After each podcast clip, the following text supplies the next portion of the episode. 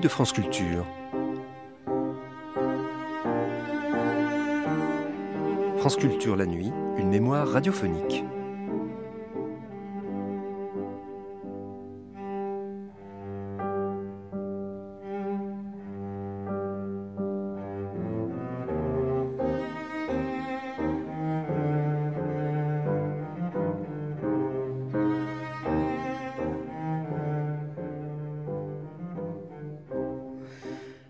Joseph Cosma eut deux vies, ou plutôt sa vie fut coupée en deux par le nazisme.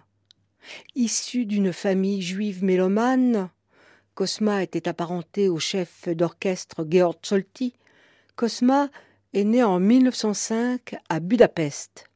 À 11 ans, il écrivit son premier opéra. Il fut l'élève des plus grands, Léo Wemmer, Bella Bartok, puis à Berlin Hans Eisler. Il rencontra la concertiste Lily Appel qu'il épousa, puis il travailla avec Bertolt Brecht. S'ouvrait devant lui une grande et brillante carrière de chef d'orchestre et de compositeur européen. C'est alors qu'il dut fuir la montée du nazisme. Il arriva à Paris avec son épouse en 1933. Ayant tout laissé derrière eux, sans un sou et ne parlant pas un mot de français, lui devint accompagnateur de cours de danse pendant qu'elle enseignait le piano. Mais Cosma eut la chance de rencontrer Jacques Prévert, qui le présenta à Jean Renoir. Placé en résidence surveillée pendant l'occupation, on lui interdit de travailler. Il composa alors, sous des noms d'emprunt, la musique des Visiteurs du soir et des Enfants du paradis. Sous le pseudonyme de Georges Mouquet, il écrivit également la bande originale de Adieu Léonard sur un texte de Pierre Prévert et de Le soleil a toujours raison sur un texte de Pierre Billon. Menacé par la Gestapo, il entre dans la clandestinité et rejoint alors le maquis de Toraonc en juin 1944. Légèrement blessé, il compose la musique du chant de la libération sur les paroles de Fernand Alizard, puis participa à la libération de Nice. Cette même année, son père et sa mère furent exécutés par les nazis hongrois. En 1949, il fut naturalisé français. Le reste est bien connu et les succès s'enchaînèrent. Ses musiques furent chantées par les plus grands, Juliet Gréco, Yves Montand ou encore les frères Jacques. Les feuilles mortes rencontreront un succès international. Il écrivit la musique de plus de 80 films, presque tous célèbres, tout en continuant à composer des cantates, des opéras et de la musique de chambre. Joseph Cosma est mort en 1969 à l'âge de 64 ans. Un an plus tard, ses amis lui rendirent un vibrant hommage radiophonique que nous vous proposons d'écouter.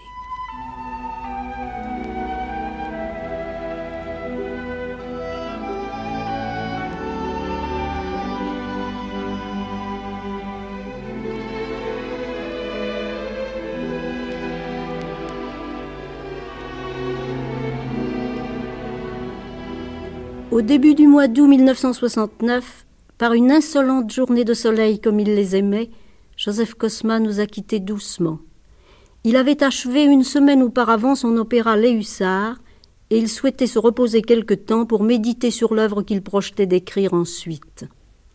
C'est parce que Joseph Cosma aimait tout ce qui est jeune, vivant, tout ce qui va vers l'avenir, que nous ne lui avons pas rendu plus tôt cet hommage, tant nous étions encore écrasés par la soudaineté de son absence. Il n'aurait voulu ni nos larmes ni nos regrets, mais il aurait aimé qu'ensemble, dans la douceur de l'amitié, nous évoquions son souvenir en écoutant sa musique, avec quelques-uns de ceux qui l'ont accompagné pour la dernière fois dans ce Paris désert du mois d'août. Henri Dutilleux, Jean-Louis Barrault, Michel Philippot, Raymond Queneau, Jacques Gaucheron et Louis Herlot qui préparait alors à Lyon la création de l'opéra Les Hussards.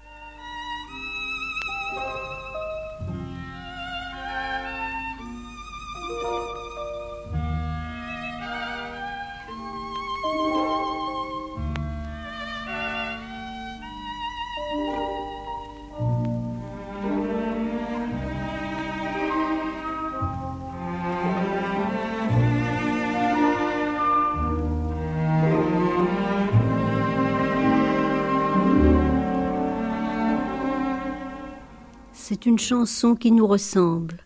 Toi tu m'aimais et je t'aimais. Nous vivions tous les deux ensemble, moi qui t'aimais, toi qui m'aimais. Cette chanson qu'on a entendue dans le monde entier depuis 1947, laissons chacun se la chanter dans ses rêves tels qu'il l'imagine, et partons, au long de ces musiques aux couleurs de la vie, dans ce petit train qui emporte les songes des enfants à la sortie de l'école. Dans le jardin de leur solitude, laissons les enfants qui s'aiment, et suivons paresseusement les deux escargots. Joseph Cosma, qui avait gardé son âme d'enfant émerveillé, était prêt pour toutes les écoles buissonnières.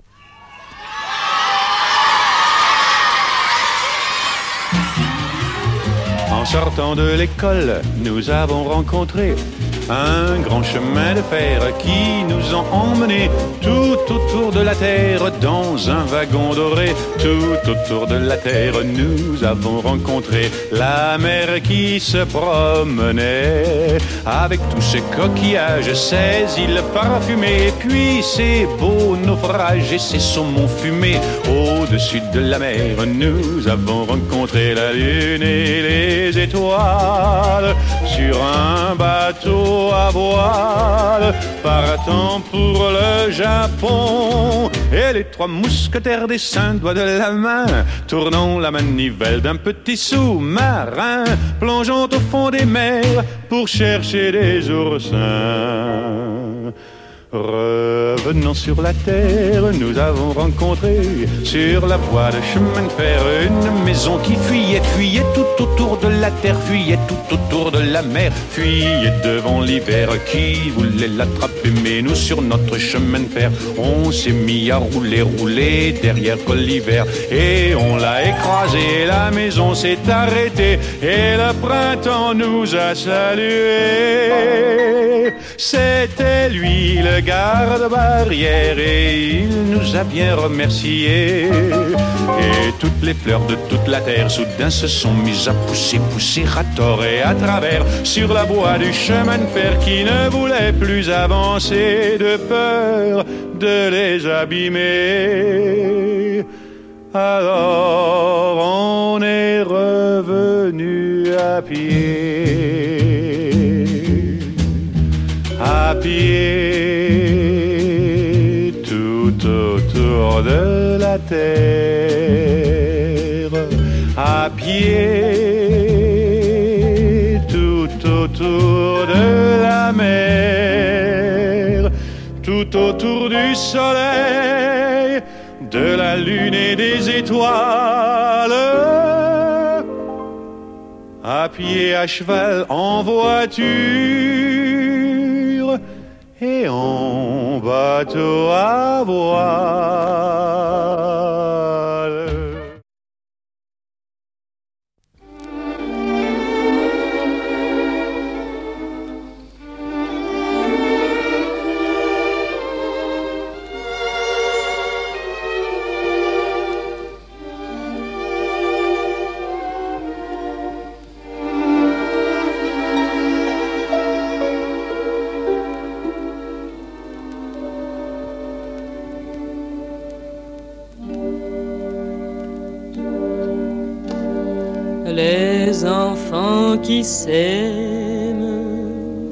S'embrassent debout contre les portes de la nuit. Et les passants qui passent les désignent du doigt. Mais les enfants qui s'aiment ne sont là pour personne.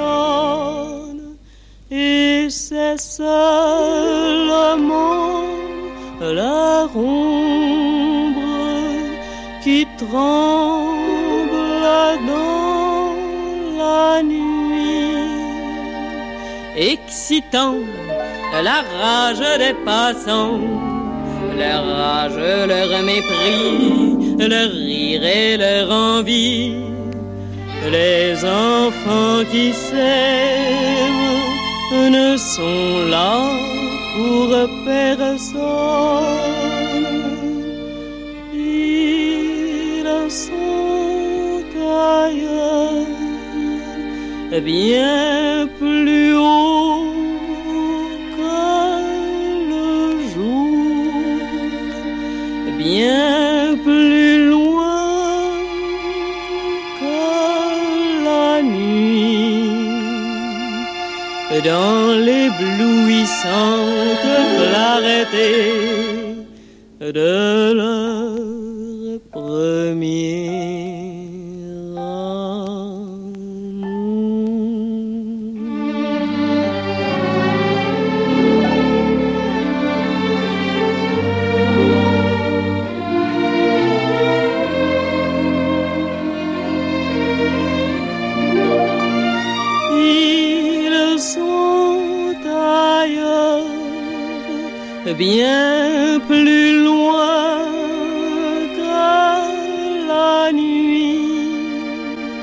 bien plus haut que le jour, dans l'éblouissante clarté de leur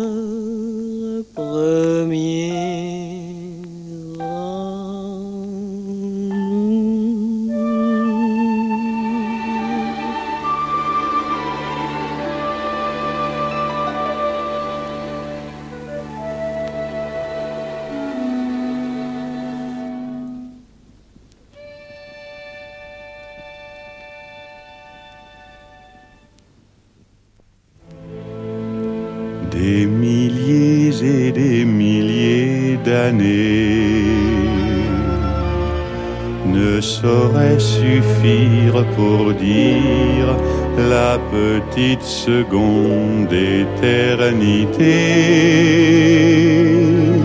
où tu m'embrassais, où je t'ai embrassé un matin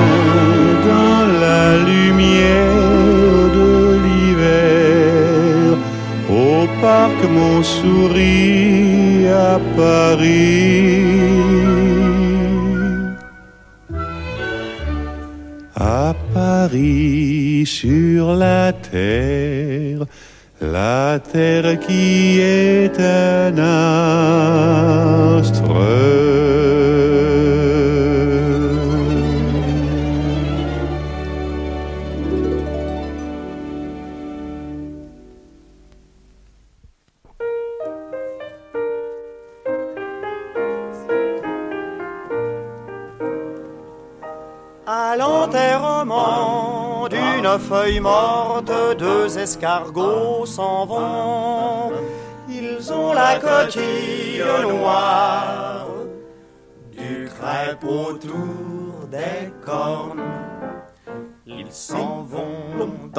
Soir, un très beau soir d'automne. Et là, ils arrivent, c'est déjà le printemps.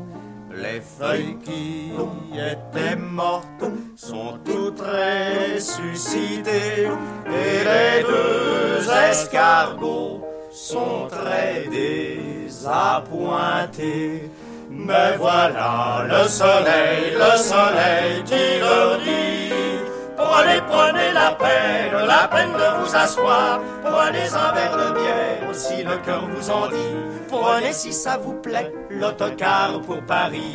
Il partira ce soir, vous verrez du pays. Mais ne prenez pas le deuil, c'est moi qui vous le dis. Ça noircit le blanc de l'œil, et puis ça enlaidit les histoires de cercueil, c'est triste et pas joli. Reprenez vos couleurs, les couleurs de la vie.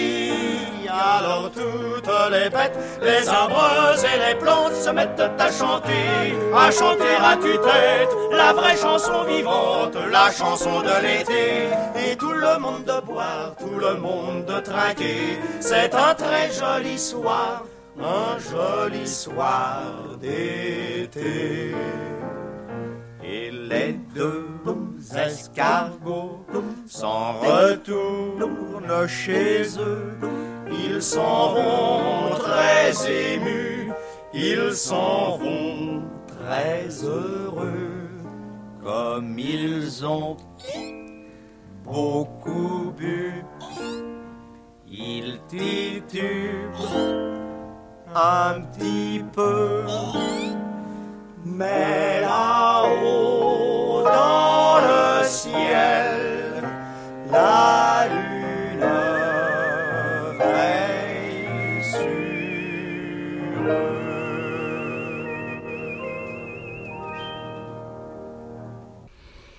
Après Yves Montand, Juliette Gréco et les frères Jacques, que vous venez d'entendre, Jean-Claude Ambrosini et Alain Marion vont interpréter trois mouvements pour flûte et piano. C'est vers 1960, au début d'une période de réflexion et de recueillement, que Joseph Cosma écrivit ces trois mouvements qui sont comme une sorte de méditation désabusée sur la musique, sur la vie peut-être aussi.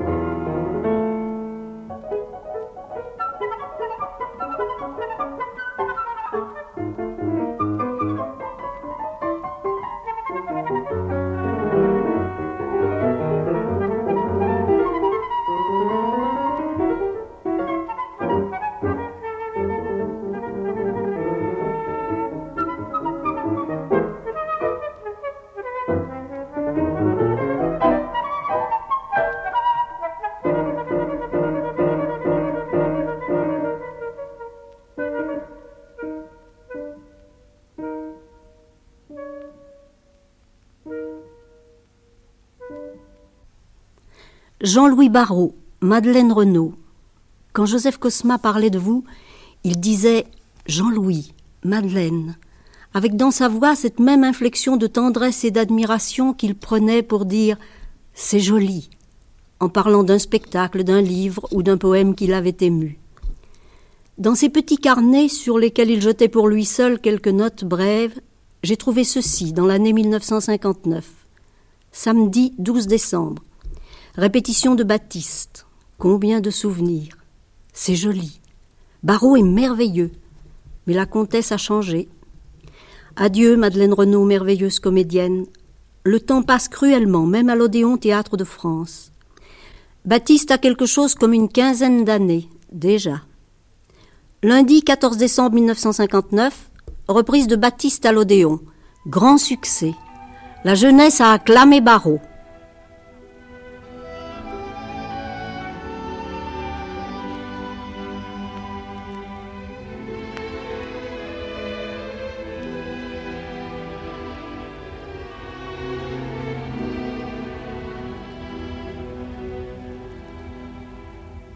Avec Cosma,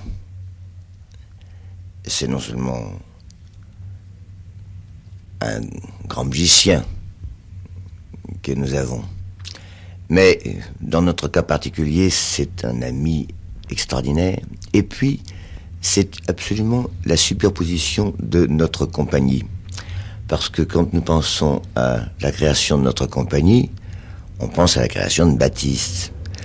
Et dans ce petit appartement que nous avons encore, nous avons piétiné sur la musique de Cosma dès 1946. Et cette phrase que on vient d'entendre de Baptiste, eh bien, ce pourrait être euh, la phrase de notre compagnie. Et il n'y avait pas une générale dans notre activité, une répétition générale sans la présence de Cosma.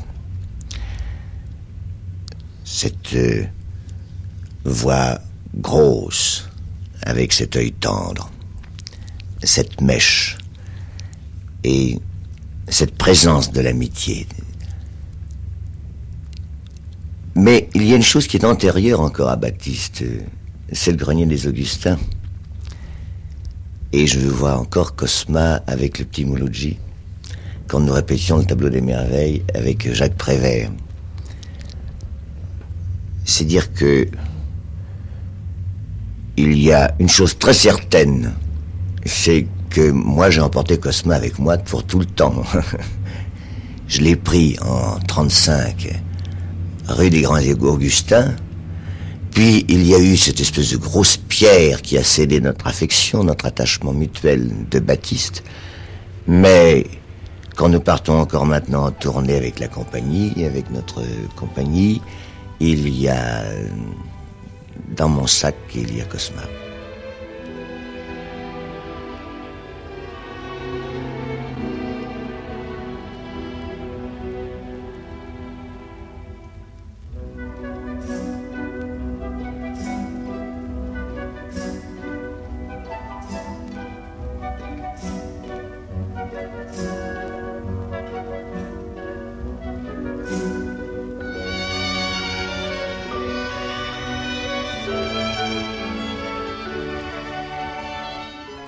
Revoir Jean-Louis Barrault, au revoir Baptiste. Peut-être d'ailleurs est-ce Baptiste qui, avec Prévert et Cosma, entre dans cette étrange maison. Tout y semble baroque, inattendu. Et puis, voilà que la conclusion en fait une bouleversante chanson d'amour. C'est Xavier de Pras qui interprète dans ma maison. Dans ma maison, vous viendrez D'ailleurs, ce n'est pas ma maison. Je ne sais pas à qui elle est. Je suis rentré comme ça un jour. Il n'y avait personne, seulement des piments rouges Accroché au mur blanc, je suis resté longtemps dans cette maison. Personne n'est venu, mais tous les jours, et tous les jours, je vous ai attendu.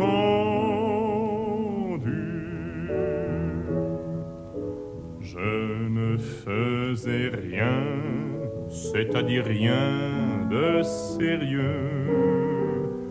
Quelquefois le matin, je poussais des cris d'animaux. Je gueulais comme un âne de toutes mes forces, et cela me faisait plaisir. Et puis je jouais avec mes pieds c'est très intelligent, les pieds. Ils vous emmènent très loin quand vous voulez aller très loin. Et puis quand vous ne voulez pas sortir, ils restent là. Ils vous tiennent compagnie. Et quand il y a de la musique, ils dansent. On ne peut pas danser sans eux. Il faut être bête comme l'homme l'est si souvent pour dire des choses aussi bêtes que bête comme ses pieds, gai comme un pinson. Le pinson n'est pas gai, il est seulement gai quand il est gai, et triste quand il est triste, ou ni gai ni triste. Est-ce qu'on sait ce que c'est un pinson? D'ailleurs, il ne s'appelle pas réellement comme ça. C'est l'homme qui a appelé cet oiseau comme ça. Pinson, pinson, pinson, pinson, comme c'est curieux les noms. Martin, Hugo, Victor de son prénom, Bonaparte, Napoléon de son prénom. Pourquoi comme ça et pas comme ça Un troupeau de Bonaparte passe dans le désert. L'empereur s'appelle Dromadaire. Il a un cheval caisse et des tiroirs de course. Au loin galope un homme qui n'a que trois prénoms. Il s'appelle Tim Tam Tom et n'a pas de grand nom. Un peu plus loin encore, il y a n'importe qui, beaucoup plus loin encore, il y a n'importe quoi. Et puis, qu'est-ce que ça peut faire tout ça? Dans ma maison viendra. Je pense à autre chose, mais je ne pense qu'à ça. Et quand tu seras entré dans ma maison, tu enlèveras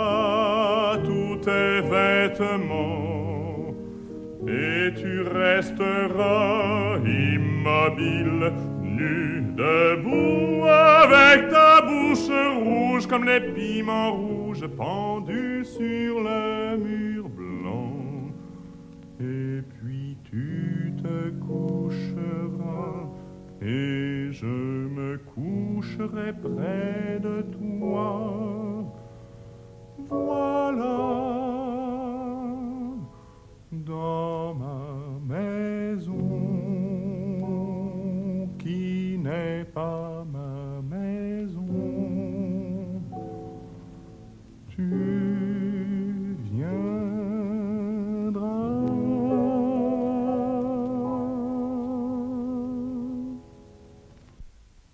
Claudine Collard va interpréter trois chansons sur des poèmes de Jacques Prévert Chanson pour les enfants l'hiver, La belle saison et On frappe.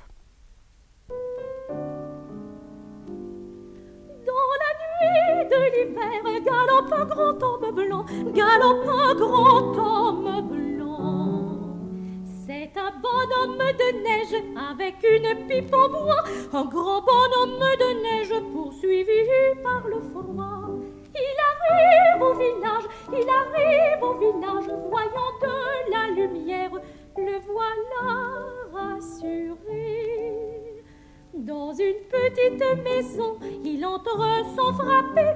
Dans une petite maison, il entre sans frapper. Et pour se réchauffer, et pour se réchauffer, s'assoit sur le poêle rouge et de coup disparaît,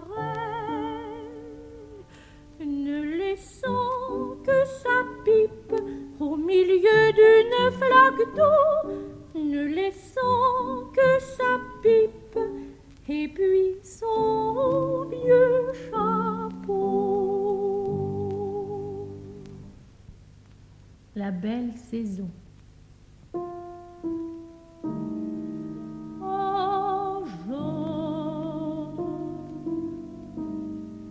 perdu glacé,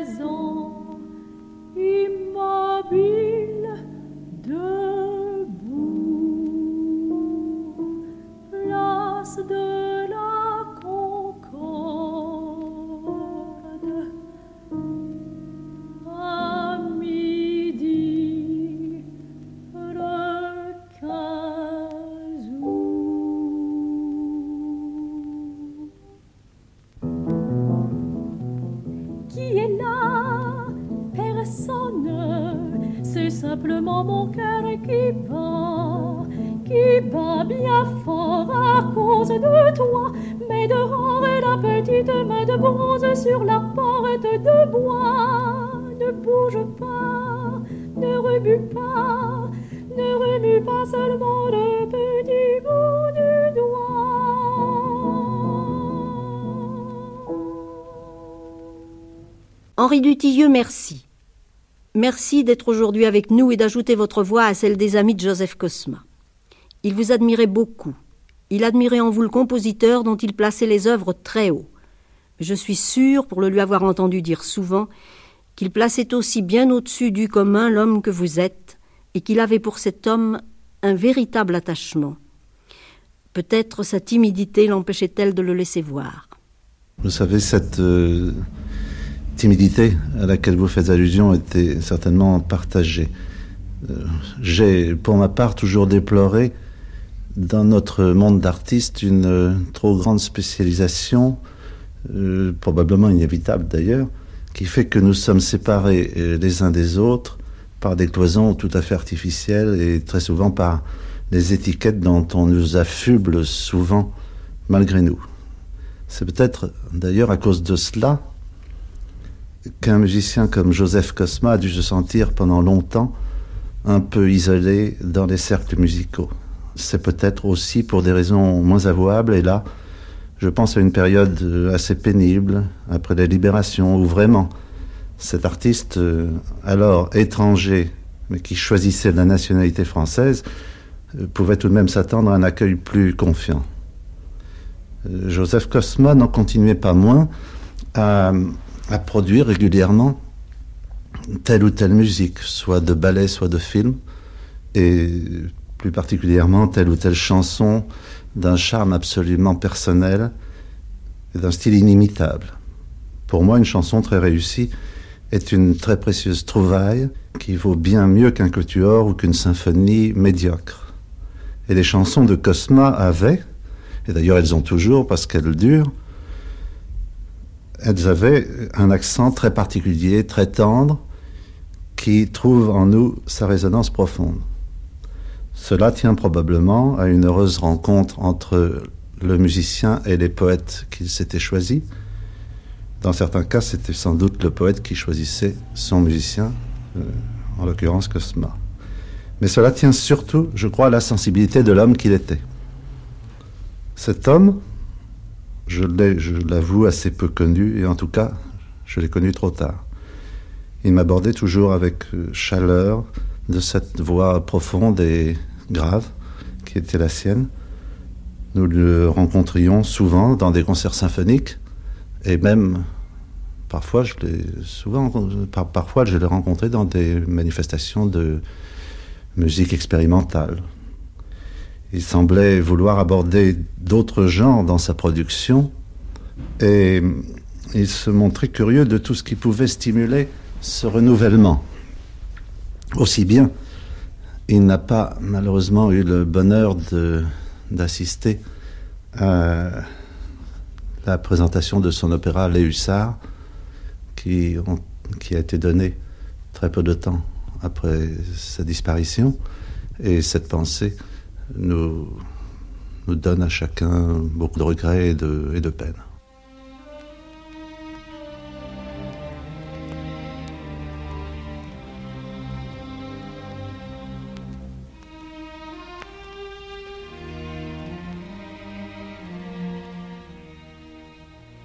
Voici le premier mouvement du divertissement pour quatre instruments, interprété par Alain Marion, Roland Simoncini, Christian Muraté et Jean-Claude Ambrosini.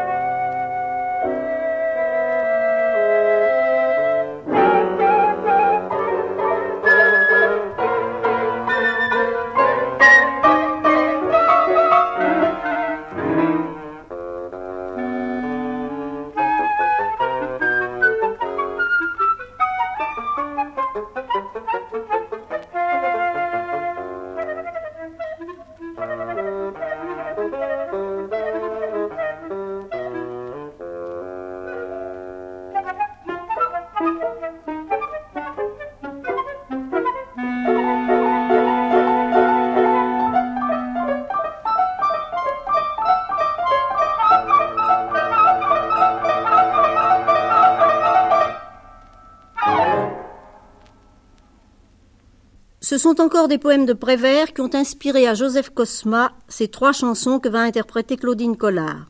Chanson de l'oiseleur, chanson et le miroir brisé.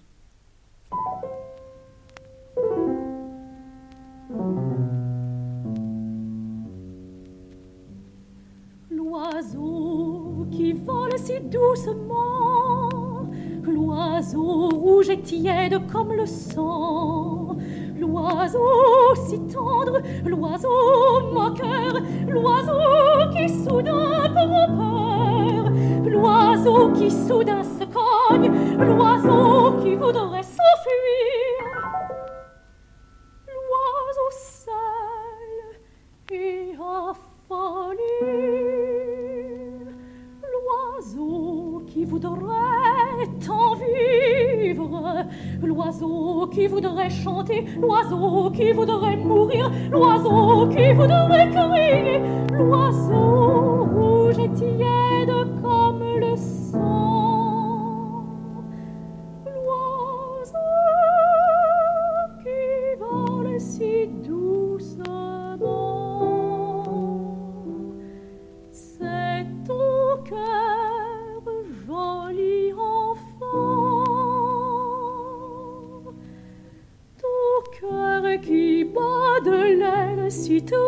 tristement contre ton sein si dur, si blanc.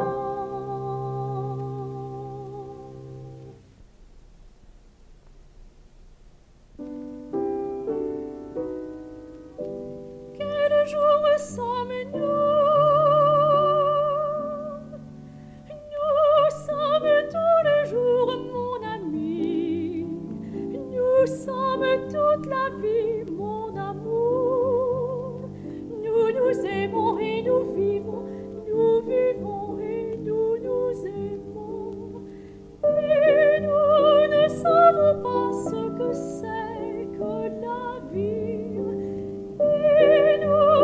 savons pas ce que c'est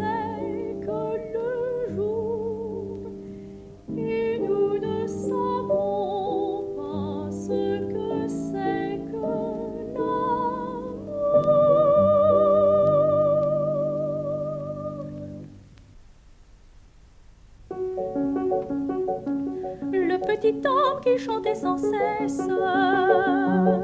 le petit homme qui dansait dans ma tête, le petit homme de la jeunesse a cassé son lacet de soulier et toutes les parades de la fête, tout d'un coup se sont écroulées.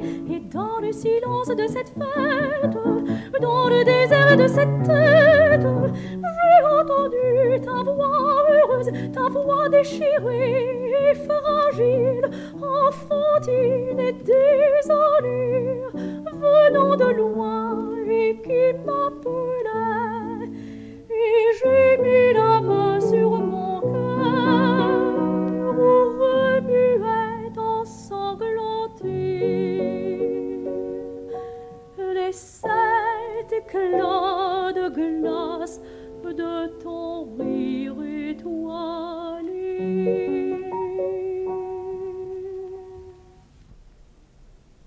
Et puis, voici une des grandes chansons de Cosma, Barbara.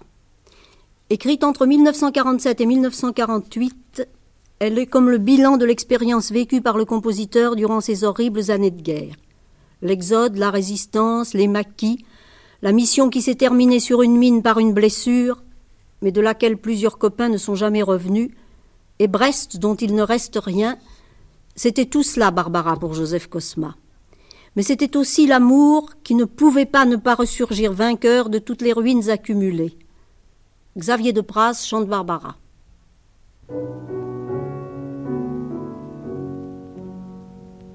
Rappelle-toi, Barbara, il pleuvait sans cesse sur Brest ce jour-là, et tu marchais souriante, épanouie, ravie, ruisselante sous la pluie. Rappelle-toi, Barbara, il pleuvait sans cesse sur Brest, et je t'ai croisé rue de Siam. Tu souriais, et moi je souriais de même. Rappelle-toi, Barbara, toi que je ne connaissais pas, toi qui ne me connaissais pas. Rappelle-toi, rappelle-toi quand même ce jour-là, n'oublie pas. Un homme sous un porche s'abritait et il a crié ton nom, Barbara. Et tu as couru vers lui sous la pluie ruisselante, ravie, épanouie. Et tu t'es jeté dans ses bras. Rappelle-toi cela, Barbara, et ne m'en veux pas si je te tutoie. Je dis, tu as tout ce que j'aime, même si je ne les ai vus qu'une seule fois. Je dis, tu as tout ce qui s'aime, même si je ne les connais pas. Rappelle-toi, Barbara, n'oublie pas cette pluie sur la mer sur ton visage heureux, sur cette ville heureuse, cette pluie sur la mer, sur l'arsenal, sur le bateau d'Ouessant. Barbara, quel connerie, la guerre, qu'es-tu devenu maintenant sous cette pluie de fer, de feu, d'acier, de sang? Et celui qui te serrait dans ses bras amoureusement, est-il mort, disparu, ou bien encore vivant? Barbara, il pleut sans cesse sur Brest, mais ce n'est plus pareil, et tout est abîmé, c'est une pluie de deuil terrible et désolé. Ce n'est même plus l'orage de fer, d'acier, de sang, tout simplement des nuages qui crèvent comme des chiens, des chiens qui disparaissent au fil de l'eau sur Brest et vont pourrir au loin, au loin, très loin de Brest,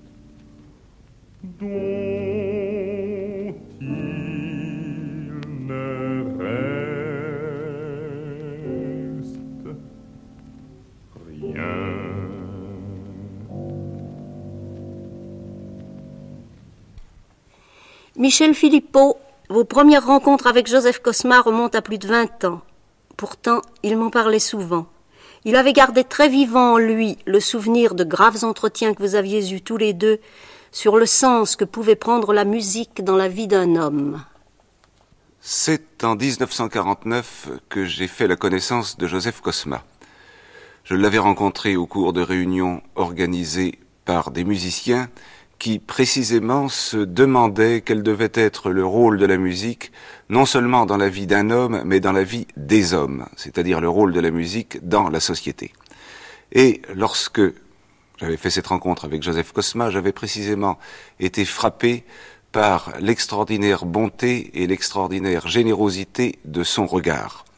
J'avais tout de suite vu qu'il s'agissait d'un homme bon et généreux, et que précisément les problèmes qu'il se posait relativement au rôle de la musique dépassaient de loin l'égoïsme de certains, certains créateurs qui ne pensent guère qu'à leur propre musique et pas à la musique en général, ni à celle des autres. Joseph Cosma, lui, faisait de la musique non seulement une expression personnelle, une création personnelle, mais un moyen de communication avec les autres hommes, un moyen de communication entre les hommes. C'est peut-être pour cette raison qu'il avait choisi, à cette époque, pour s'exprimer, une forme d'art que, à tort, on considère comme mineure. Je veux parler de la chanson, et on sait combien il avait réussi dans ce genre. À ce propos, il faut dire qu'il était d'une honnêteté intellectuelle et d'un scrupule extraordinaire. Et je pense à celle de ses chansons qui a eu le plus de succès, peut-être les fameuses Feuilles mortes, pour dire que construisant cette chanson comme s'il s'agissait d'une musique dite sérieuse, il remettait son ouvrage cent fois sur le métier s'il le fallait, jusqu'à ce que le résultat soit ce qu'il est devenu, c'est-à-dire un chef-d'œuvre du genre. Cette conscience professionnelle devait se manifester d'une manière encore plus surprenante. En effet, Joseph Kosman n'était jamais satisfait de sa propre musique, jamais satisfait de lui-même.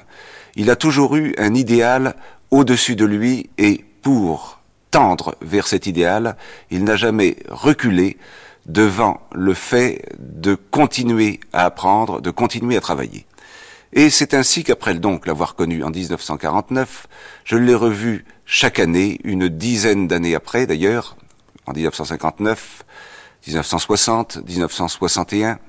Je l'ai revu au Centre français d'humanisme musical à Aix-en-Provence, Centre français d'humanisme musical qu'avait organisé André Jolivet.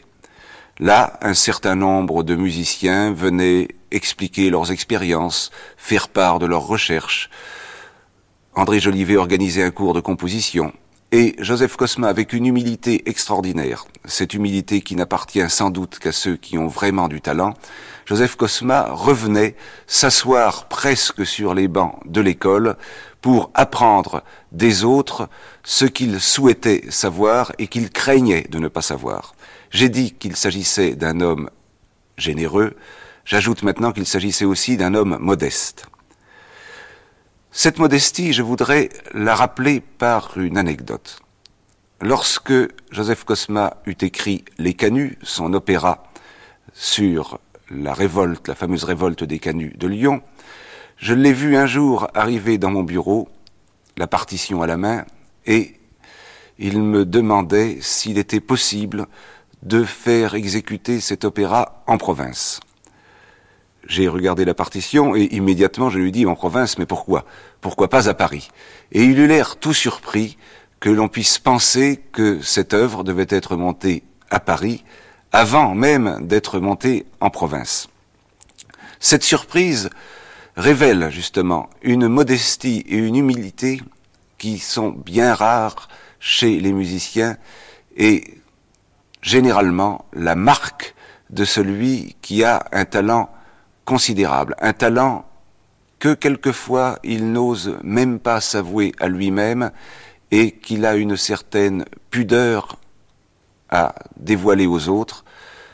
Joseph Cosma était aussi donc un homme pudique dans sa création et peut-être est cela justement la marque des vrais créateurs qui créent pour eux, pour les autres, mais qui, après avoir créé pour les autres, aime rester en retrait pour en faire mieux don aux autres hommes.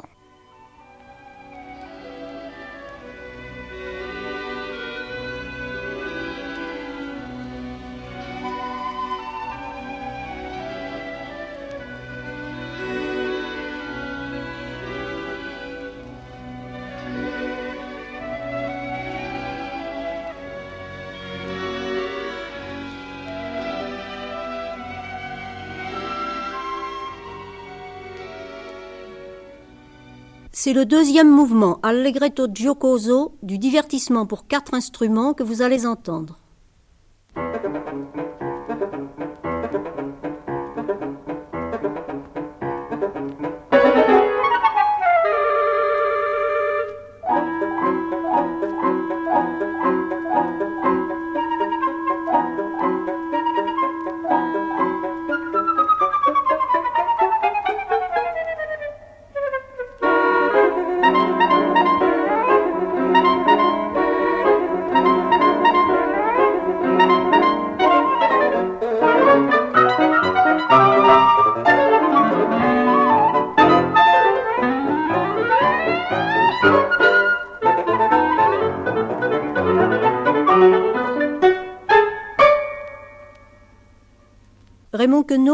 Joseph Cosma a écrit avec vous deux chansons.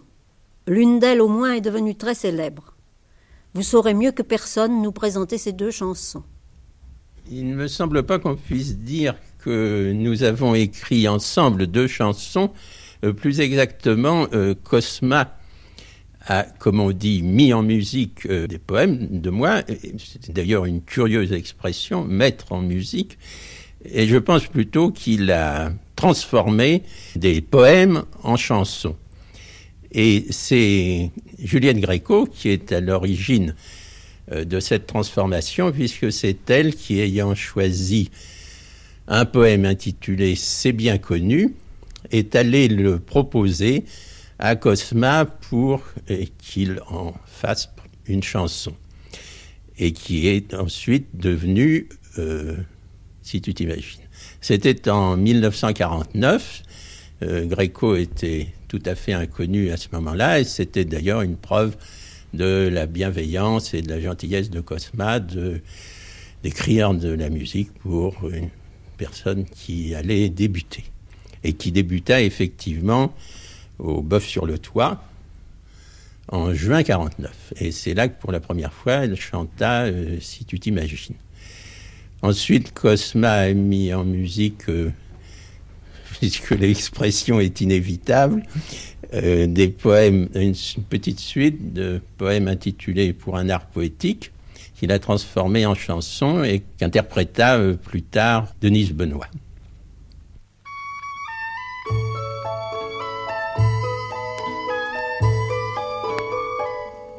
Si tu t'imagines, si tu t'imagines, fillette, fillette, si tu t'imagines que ça va, que ça va, que ça va durer toujours la saison des A, la saison des A, saison des amours, ce que tu te gourres, fillette, fillette, ce que tu te gourres.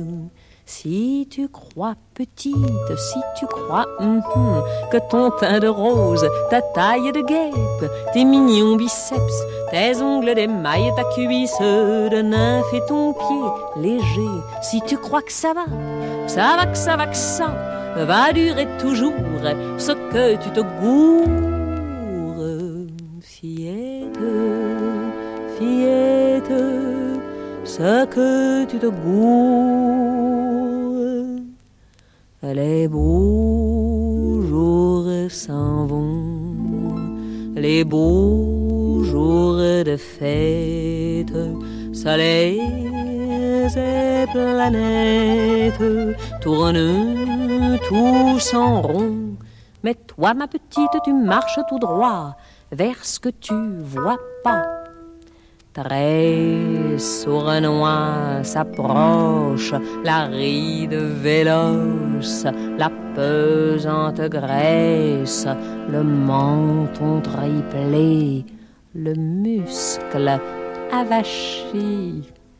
Allons, cueille, cueille les roses, les roses, roses de la vie, roses de la vie et que leurs pétales soient la mer étale de tous les bonheurs, de tous les bonheurs. Allons, cueille, cueille, si tu le fais pas, ce que tu te gourres, fillette, fillette, ce que tu te gourres.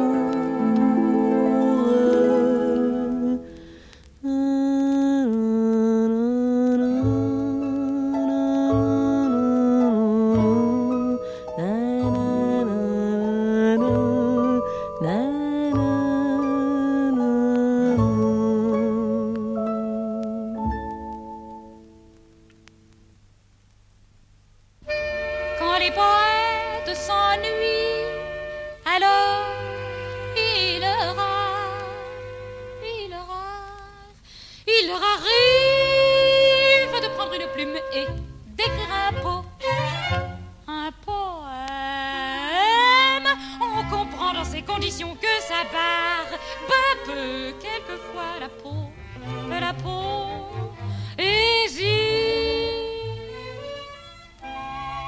pour un art poétique. Ce soir, si j'écrivais un poème pour la postérité, fichtre, la belle idée, je me sens sûr de moi, j'y vais, j'y vais, j'y vais, j'y vais, j'y vais. Postérité, à la postérité, j'y dis. merde et remerde et re-remerde. Drôlement feinté la postérité qui attendait son poème. Drôlement feinté la postérité qui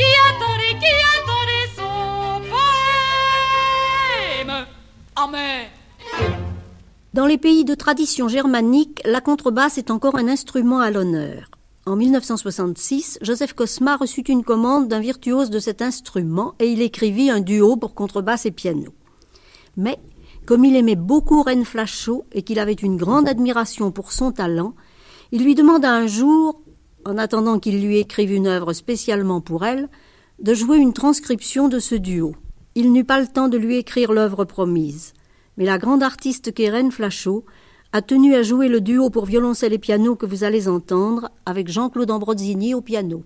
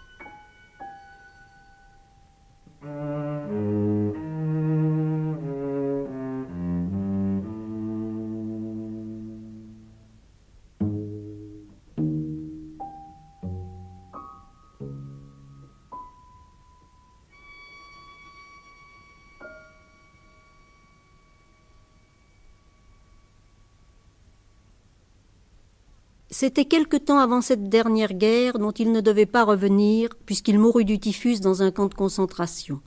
Robert Desnos avait écrit des poèmes pour les deux enfants de l'une de ses amies. Hyacinthe eut son parterre, Tristan sa ménagerie. Ces poèmes demeurèrent assez longtemps inédits, et puis, un jour de 1967, un ami les montra à Joseph Cosma. J'ai dit déjà qu'il avait gardé son âme d'enfant. Comme Hyacinthe et comme Tristan, il fut enchanté et il se mit immédiatement au piano. Je crois que c'est la rose à voix de soprano qui chanta la première, et elle entraîna derrière elle jusque sous l'arbre qui boit du vin, la dame pavot, l'araignée à moustache, l'oiseau du Colorado, la grenouille aux souliers percés, et même le chat qui ne ressemble à rien. C'est Jacqueline Brumaire et Jean-Christophe Benoît qui vont chanter ces mélodies. L'araignée à moustache.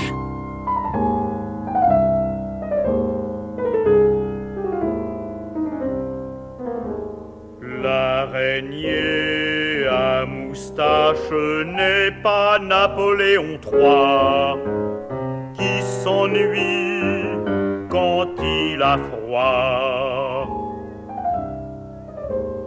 L'araignée à moustache n'a pas de robe en satin pour trottiner le matin. L'araignée à moustache ne se rasera jamais. Elle règne au mois de mai. Mais, ah mais, mais oui, mais l'araignée à moustache habite dans un château. Son ami est un corbeau, mais l'araignée à moustache s'éclaire avec une étoile, le soleil lui sert de poil. Mais l'araignée à moustache porte de belles lunettes et joue la clarinette, du tambour, de la trompette et chante d'une voix nette.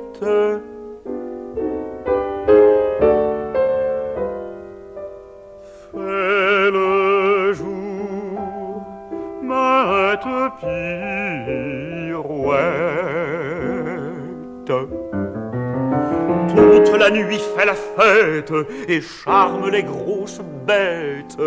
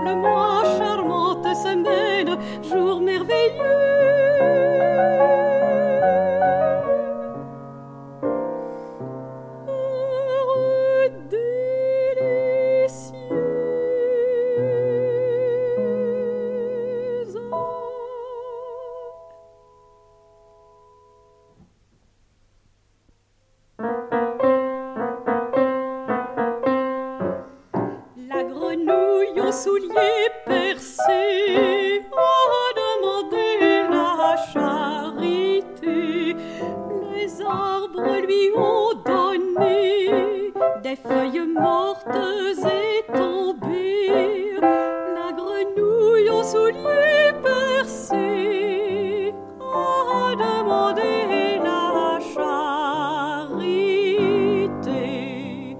Les champignons lui ont donné le duvet de leur grand chapeau. L'écureuil lui a donné quatre poils de manteau. La grenouille aux souliers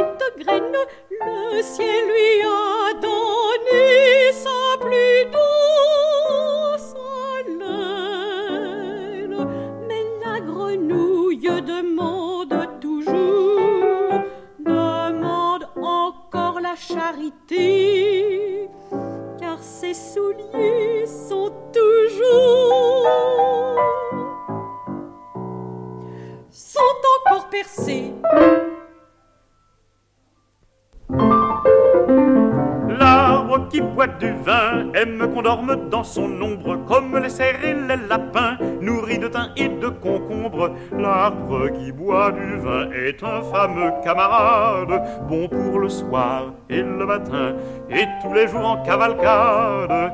L'arbre qui boit du vin ce matin nous a dit pas besoin d'être de vin, ce n'est pas tous les jours mardi. L'arbre qui boit du vin le verse à la terre entière. Il n'est pas bête, il est malin, et son ombre sera la dernière. Et son ombre sera la dernière sur la terre s'il en est encore, et sur la mer et sur la terre à l'instant de la dernière aurore. L'arbre qui boit du vin, l'arbre qui boit du vin, boit du vin, boit du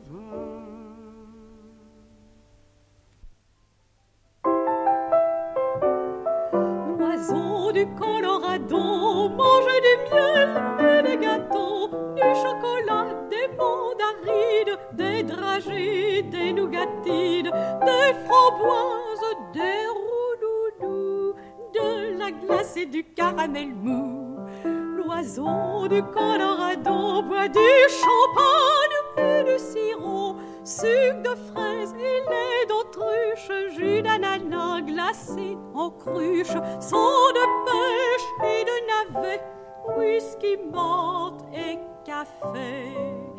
L'oiseau du Colorado dans un grand lit fait un petit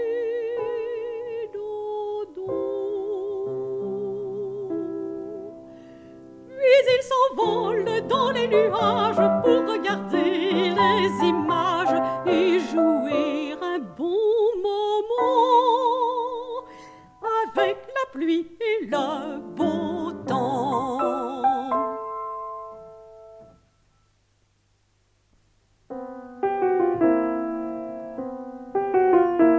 Le chat, le chat qui ne ressemble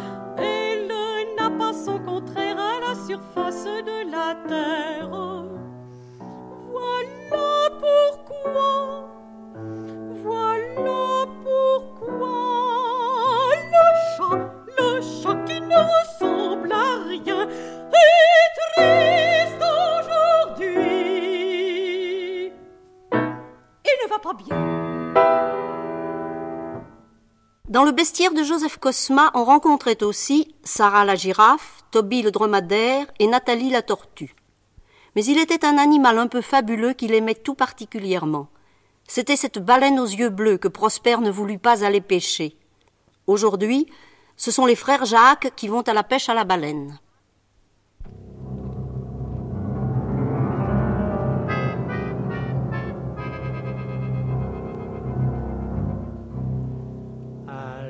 Pêche à la baleine, à la pêche à la baleine, disait le père d'une voix courroucée à son fils prospère sous la moelle allongée. À la pêche à la baleine, à la pêche à la baleine, tu ne veux pas aller, et pourquoi donc Donc j'irai pêcher une bête qui m'a rien fait, papa? Voilà pépé, voilà pêcher toi-même puisque ça te plaît. J'aime mieux rester à la maison avec ma pauvre mère et le cousin Gaston. Alors dans sa baleinière, le père tout seul s'en est allé sur la mer démontée. Et voilà le père sur la mer, voilà le fils à la maison, voilà la baleine en colère, et voilà le cousin Gaston qui renverse la soupière, la soupière au bouillon. La mer était mauvaise, mais la soupe était bonne. Et voilà sur sa chaise Prosper qui se désole. À la pêche à la baleine, je ne suis pas allé. Et pourquoi donc j'y ai pas été? Peut-être qu'on l'aurait attrapé, alors j'aurais pu en manger. Mais voilà la porte qui s'ouvre et ruisselant d'eau. Le père apparaît hors d'haleine, tenant la baleine sur son dos. Il jette l'animal sur la table, belle baleine aux yeux bleus. Une bête comme on en voit peu, et dit d'une voix lamentable. Dépêchez-vous de la dépêcher. J'ai faim, j'ai soif, je veux manger. Il a faim, il a soif, il veut manger. Mais voici Prosper qui se lève, regardant son père dans le blanc des yeux, dans le blanc des yeux bleus de son père, bleus comme ceux de la baleine aux yeux bleus. Et pourquoi donc je dépêcherais une pauvre bête qui m'a rien fait? Tant pis, j'abandonne ma part. Puis il jette le couteau par terre, mais la baleine s'en empare. Et se précipitant sur le père, elle nous transperce le père en pas. Oh, oh. Dit le cousin à Gaston. Ça me rappelle la chasse, la chasse aux papillons. Et voilà, et voilà. Voilà Prosper qui prépare les faire-part. La mère qui prend le deuil son pauvre mari. Et la baleine la larme à l'œil, contemplant le foyer détruit. Soudain, elle s'écrie. Et pourquoi donc que j'ai tué ce pauvre imbécile? Maintenant les autres vont me pourchasser en mode que dire Et puis ils vont exterminer toute ma petite famille Alors éclatons d'un rire inquiétant Elle se dirige vers la porte et dit à la veuve Madame, si quelqu'un vient me demander, soyez aimable et répondez. La baleine est sortie, asseyez-vous attendez-la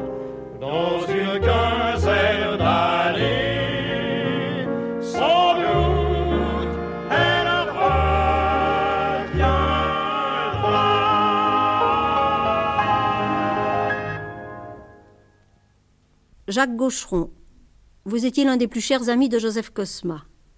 Lorsque vous écriviez ensemble Les Canuts, vous aviez tous les deux de longues causeries au coin du feu. Dites-nous ce que fut votre amitié avec Joseph Cosma. Lorsque j'ai rencontré Joseph Cosma, nous avons fait tout de suite amitié, mais c'était un homme qui avait déjà parcouru un très long itinéraire, et peut-être que j'ai eu une très grande chance, c'est de le rencontrer au moment où il avait envie enfin de réaliser ses rêves. Nous venons d'entendre La pêche à la baleine, qui date d'avant la guerre, et on y entend déjà une espèce de d'opéra très court, d'opéra fantastique, drôle, un peu loufoque même peut-être, mais c'est déjà construit en somme comme un opéra. Et c'est peut-être au bout de la trajectoire de Joseph Cosma son grand rêve d'avoir voulu écrire des opéras. Je veux dire que dans ces causeries que nous avions ensemble, ce qui apparaissait, c'est que de toute façon, Joseph Cosma avait envie de mêler la musique à la vie. Toute son œuvre, l'énorme travail qu'il a fourni le dit.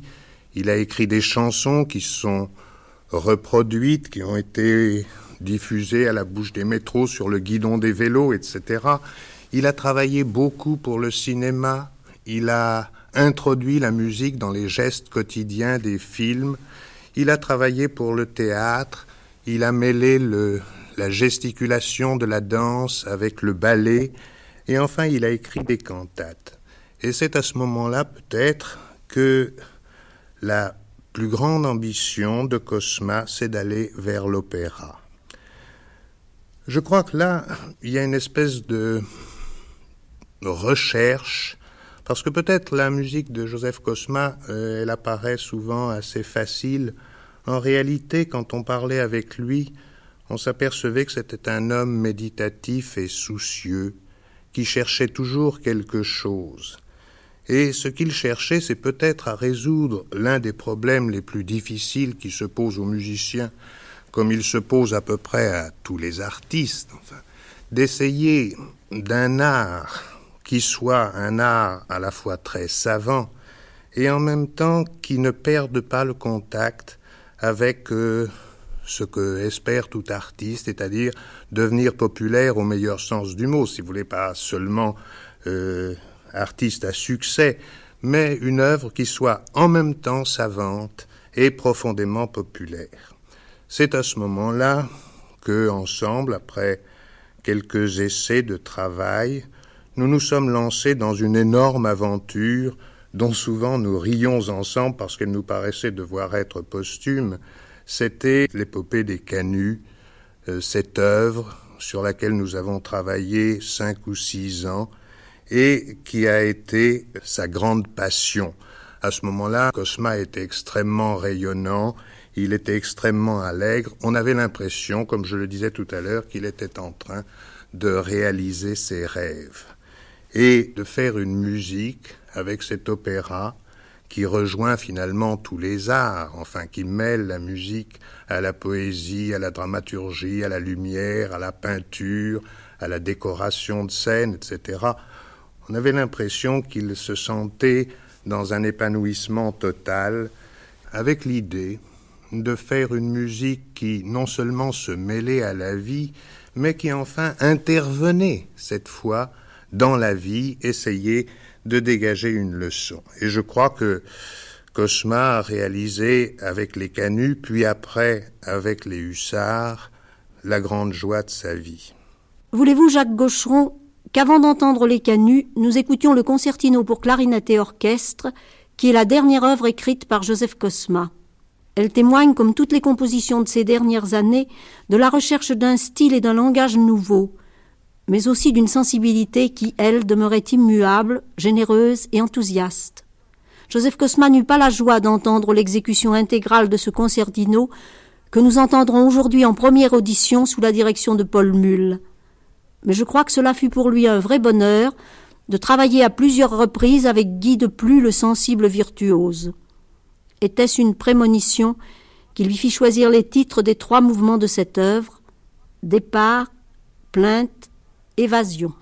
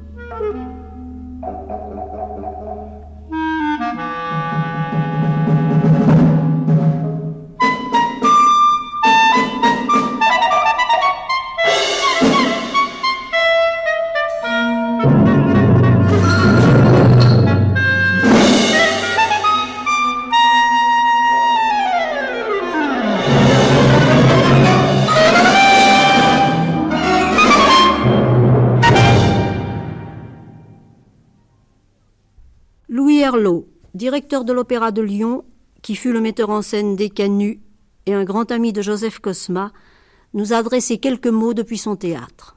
Cosma, pour moi, était vraiment, je crois, le premier et celui qui comptera pour toujours et pour beaucoup, véritable homme de théâtre avec des problèmes contemporains. C'est le deuxième grand ami que je n'ai plus. Le premier était Otto Ackermann, chef d'orchestre. On sait toute l'admiration que j'avais pour Otto Ackermann et j'associe Joseph Cosma, je crois que c'est dire beaucoup. Après nos canuts, j'étais heureux de voir euh, Joseph Cosma euh, entièrement passionné par notre expérience lyonnaise. Il avait appris à connaître l'équipe de Lyon et il nous réservait son temps et puis toute sa richesse humaine. Il nous la réservait pendant la préparation de ses hussards et même plus tard l'expérience de Lyon n'allait pas s'arrêter qu'avec les hussards. Louis Herlot, donc vous avez créé scéniquement les hussards et les canuts. Parlez-nous de ces deux œuvres de Cosma. La première, les canuts, euh, nous a apporté beaucoup de joie. À Jacques Gaucheron, à Joseph Cosma et moi-même, euh, nous avons travaillé euh, vraiment à cette création, puisque c'était on peut dire, une création. Elle avait été seulement présentée en oratorio, enfin, mi-oratorio, mi-scénique en Allemagne. Et le personnel de scène, tout un personnel de théâtre, artistes des chœurs, artistes, techniciens, tous avaient découvert euh, que ouvrage se prépare ensemble et étaient concernés par l'ouvrage. L'événement des, des canuts parlait et résonnait énormément à tout ce personnel. Et je crois que, en plus de la partition de grande qualité, de grand talent de Joseph Cosma et du texte de Gaucheron, je crois qu'il y a eu aussi cet événement qui a été d'importance et qui a contribué au succès des canuts. Vous allez entendre un extrait de l'oratorio scénique Les Canuts, poème de Jacques Gaucheron, musique de Joseph Cosma, orchestre lyrique et chœur de l'ORTF sous la direction de Daniel Chabrun. Basse solo André Vessière, récitant Michel Etcheverry, sociétaire de la Comédie Française, et Jean Topard. Ce n'est pas seulement un hasard si la dernière phrase mise en musique dans cette émission est celle chantée par André Vessière dans Les Canuts, et qui devait être si proche du cœur de Joseph Cosma puisqu'elle contient tout l'espoir des hommes en ce monde. Dans ce feu, je rêve une aurore. Au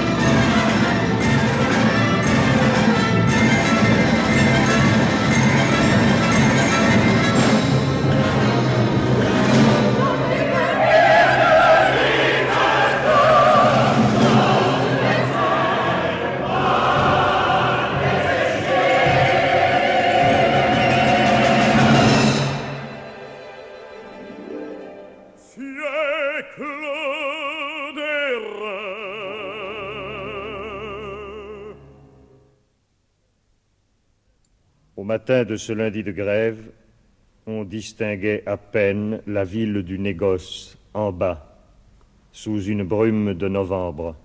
Le jour hésite au bord du ciel, inquiet de ne pas entendre ni le bruissement des jacquards, ni la rumeur des rouets, ni le bourdonnement des dévidoirs.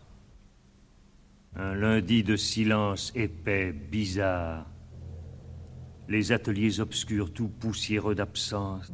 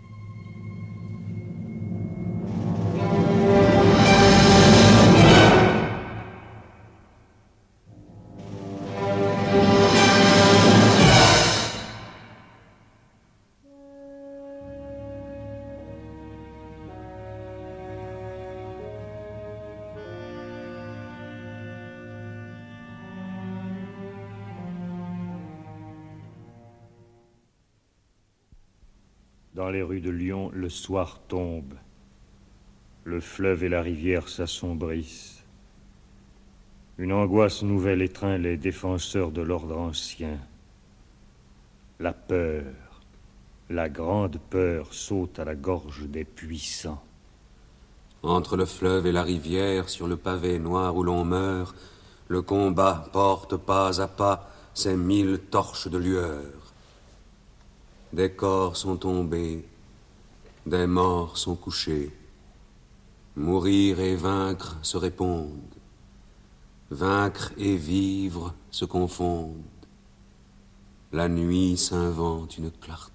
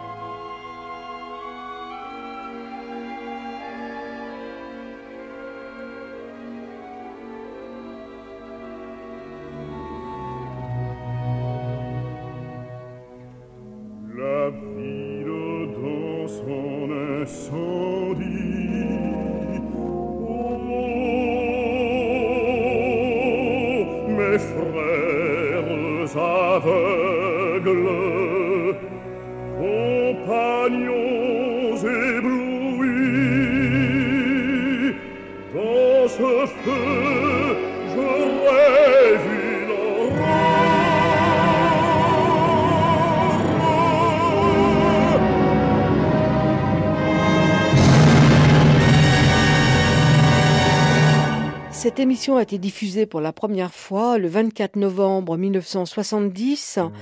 Vous pouvez la réécouter pendant trois ans et la télécharger pendant un an sur le site franceculture.fr.